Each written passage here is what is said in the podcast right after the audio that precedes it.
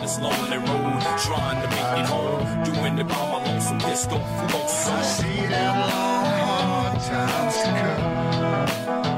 Bem-vindos ao Whisky Justificado. Aqui você vai encontrar o whisky provado, descrito, explanado. Eu sou o Guga Mark e vamos falar hoje do Woodford Reserve, o Distiller Select com 43,2% de teor alcoólico. Jim Murray, o homem da Bíblia do whisky, deu 85,5 de um total de 100. A nossa nota foi de 4 de um total de 5 estrelas. Pelas características deste whisky, acreditamos ter de 5 a 8 anos de maturação. Ele é muito bom, é um Kentucky Straight Bourbon Whisky. Ele tem tem pelo menos dois anos de maturação em barris de carvalho. Pelas características, a gente acha que ele tem de 5 a 8 anos. O valor da garrafa foi de 135 reais que encontramos no mercado nacional. Tem uma beleza, ela é achatada, bonita, cabe no bar e vem numa caixa com boa apresentação. Nesta caixa vem escritos cinco pilares que são fontes dos sabores tão nobres do Woodford Reserve. Eles falam que o primeiro seria uma mistura de grãos combinados, o mash bill dele é com 72% de milho, o centeio é um pouco mais alto, eles colocam na mistura 18%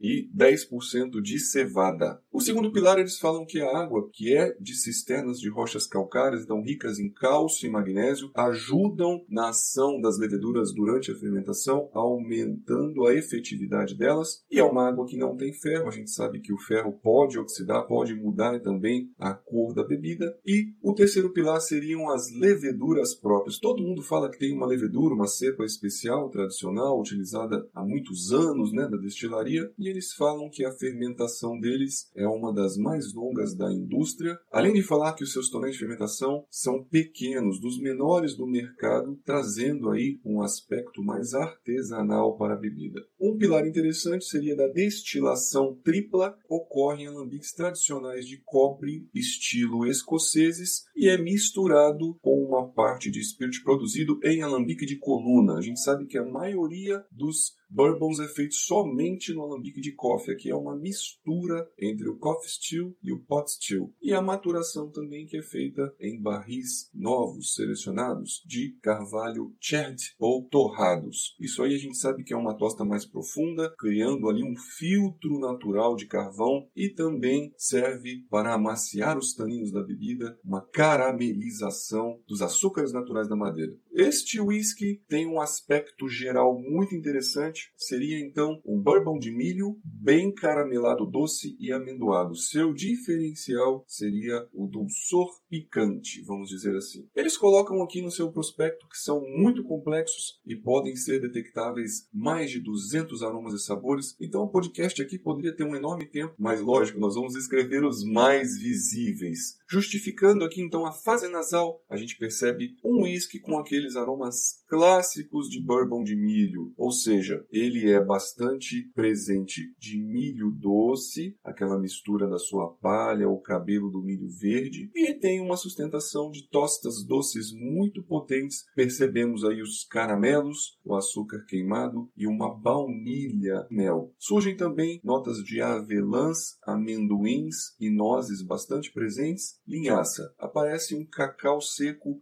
um chocolate amargo com uma influência do centeio bastante visível aqui, junto com aqueles aromas picantes verdes, como dito, da menta picante e do anis cardamomo. Aí a gente percebe realmente a influência do centeio. A maioria dos bourbons tem mais ou menos 10% de centeio. Esse tem 18%, a gente já provou também alguns com 28% de centeio, mas aqui a gente percebe a influência direta nos aromas picantes verdes, o chocolate, o cacau seco. A gente percebe também aromas terrosos da palha de coco, um gengibre mais na forma em calda e as especiarias, principalmente as pimentas. A madeira deste whisky dá um aspecto de um carvalho jovem, um pouquinho mentolado e lembra muito aqui a semente do eucalipto. Algumas frutas vermelhas, principalmente cerejas, são visíveis em última camada também. Temos uma percepção alcoólica não agressiva, ela é mínima tem aqui um aspecto associado resinado mentolado, associando um pouco a casca do coco seco e daquele liptus do eucalipto. Então é bastante complexa a descrição da fase nasal deste whisky aqui. Em boca ele tem um corpo médio, os sabores bastante correspondentes à fase nasal, um dulçor picante. Assim como todos os bourbons têm aquele amadeirado e especiado, ou seja, wood spice, principalmente a gente percebe aqui nessa parte das especiarias a canela, né, bem marrom, um apimentado também em boa potência, mas ele vem com um certo dulçor presente dos caramelos e um aspecto amendoado. Os amendoins e avelãs trazendo também aquele toque terroso da avelã e a oleosidade ela é média. A influência da destilação tripla aqui parece ser um fator decisivo na oleosidade, mas é boa, ele é bem palatável e fácil de beber e traz um ataque tânico apimentado, ácido e ardente. A gente chega a lacrimejar se você apertar a língua no céu da boca, você percebe que arde bastante e uma salivação muito potente se torna presente, aquela potencialização de calor de boca e aumenta também a percepção de álcool. Nesta fase ele acaba ficando mais visível sendo que na fase nasal ele era praticamente invisível.